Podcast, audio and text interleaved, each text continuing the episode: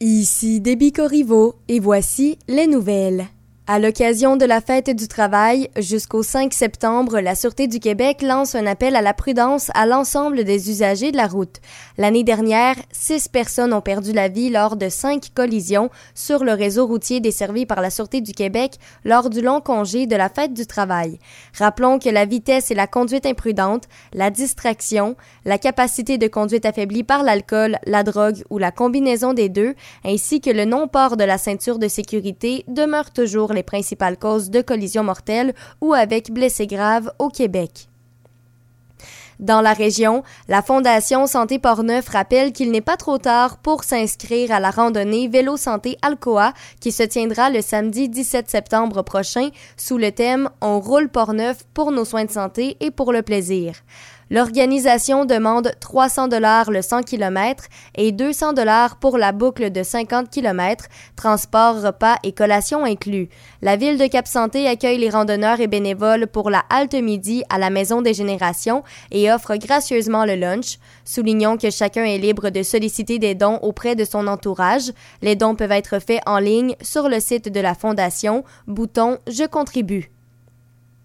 En politique, en ce sixième jour de campagne électorale au Québec, les chefs poursuivent leur route à travers les 125 circonscriptions. Après avoir traité d'économie et d'inflation, ce sont les thèmes de la santé et des aînés qui semblent prendre le dessus aujourd'hui. Les deux porte-paroles de Québec solidaire sont chacun à une extrémité de la province. Gabriel Nadeau-Dubois sera à Gaspé et Rimouski, alors que Manon Massé sera à Rouen-Noranda. À la coalition Avenir Québec, François Legault va entreprendre la journée à Lévis, puis ira dans le Binière avant de passer par la circonscription d'Arthabasca et de Johnson. Le chef du Parti québécois, Paul Saint-Pierre Plamondon, est attendu à Gatineau, Berthierville et Québec pour parler de soins à domicile.